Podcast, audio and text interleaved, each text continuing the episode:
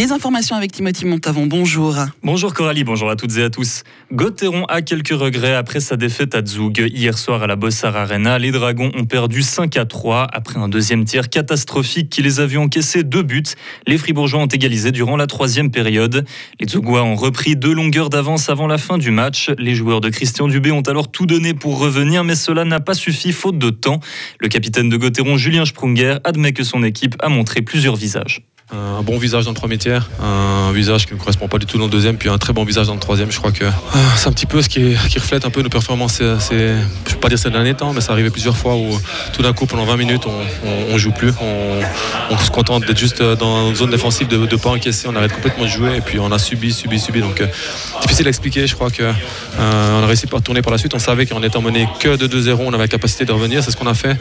On a le powerplay qui a très bien fonctionné encore une fois, mais, mais voilà, je crois que euh, dans l'ensemble, Zug a, mérité sa victoire. Et puis, euh, mais c'est quand même dommage, il y avait quelque chose à faire ce soir. Et ce soir à la BCF Arena, Gauthieron affrontera Zug. Les Fribourgeois sont pour l'instant sixième du classement. Du côté du basket, Fribourg va accueillir deux tournois internationaux de trois joueurs contre trois joueurs. Ils compteront pour les qualifications en vue des prochains Jeux Olympiques de Paris en 2024 et auront lieu au début de juillet prochain sur le site sportif de Saint-Léonard. Les spectateurs auront la chance de voir deux équipes fribourgeoises à l'œuvre. Le basket 3 contre 3 a fait son entrée comme discipline olympique lors des derniers JO de Tokyo. Vous avez réglé vos fixations de ski et fait un échauffement, alors vous êtes prêts pour skier? Avec les conditions météo de cette semaine, vous serez nombreux à vous précipiter sur les pistes ce week-end. Attention quand même au risque de blessure. Le ski est le deuxième sport le plus dangereux en Suisse après le football selon la Souva.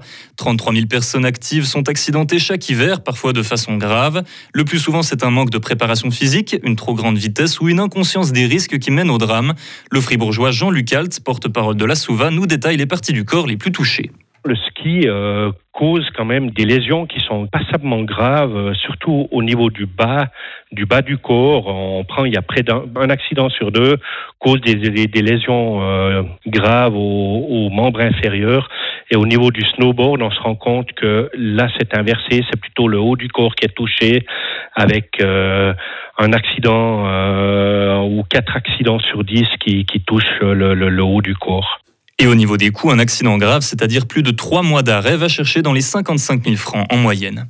Un premier centre de santé à Ria a été inauguré hier. Son but est de soulager un peu le nombre de patients de l'hôpital fribourgeois dans le cadre de sa stratégie 2030. Les patients pourront bénéficier de traitements ambulatoires et de prestations paramédicales.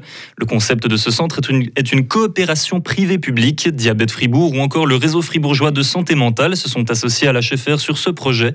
Les nouveaux bâtiments sur le site de l'hôpital de Ria ont coûté près de 1,5 million de francs. Pour les curieux, une journée porte ouverte a lieu aujourd'hui de 9h à 16h30.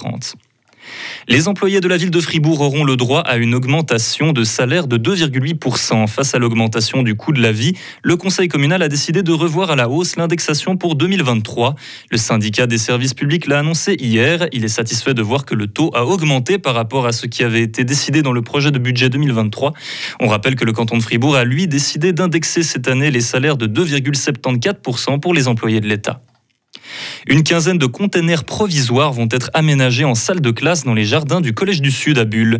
Le complexe sera bâti sur trois étages. Il est mis à l'enquête depuis hier dans la feuille officielle. Malgré des travaux d'agrandissement en 2015, l'établissement manque à nouveau de place pour accueillir les 1500 élèves dans de bonnes conditions.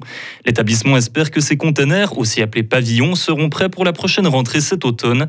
Ils vont rester en place jusqu'en 2030, date à laquelle la construction d'un nouveau bâtiment est espérée. Le Collège du Sud va par ailleurs aussi prochainement se séparer de son recteur, François Genoux. Avec Thierry Bourcart à sa présidence depuis 15 mois, le PLR revient à ses fondamentaux, la défense de l'économie libérale. À 10 mois des élections fédérales, il adoptera aujourd'hui à Dubendorf, dans le canton de Zurich, un papier de position consacré à la prospérité et à la liberté d'entreprise. D'autres mesures seront préconisées, un droit du travail plus flexible, moins de bureaucratie et des réformes fiscales. Défendre les entreprises, est-ce le bon plan pour gagner des élections? Question posée à la vice-présidente du PLR, la fribourgeoise Johanna on a beaucoup entendu des voix jusqu'à présent qui défendent euh, plutôt une étatisation, plutôt euh, une centralisation. Et ce qu'on a constaté jusqu'à présent, c'est ce qui marche dans notre pays, c'est plutôt de libéraliser, c'est plutôt de donner plus de marge de manœuvre aux citoyennes, aux citoyens, de donner la possibilité aux gens d'être indépendants. Et finalement, bah, pour ça, on a besoin d'une économie qui est forte, on a besoin d'une économie qui offre des places de travail chez nous. Et c'est ce pour quoi on se bat. Le PLR doit aussi se prononcer aujourd'hui sur la votation de l'impôt minimal sur laquelle le peuple devra s'exprimer le 18 juin. Le Forum économique mondial de Davos s'est achevé hier avec un bilan positif selon les autorités cantonales. Plusieurs dizaines de chefs d'État se sont réunis, dont Olena Zelenska, la première dame d'Ukraine, le conflit ayant tenu une place particulière dans les négociations du Forum. Plusieurs activistes du climat, dont Greta Thunberg, se sont aussi réunis à Davos pour une grève climatique. Ils ont lancé jeudi une pétition anti-énergie fossile qui a déjà récolté plus de 900 000 signatures. Retrouvez toute l'info sur frappe et frappe.ca.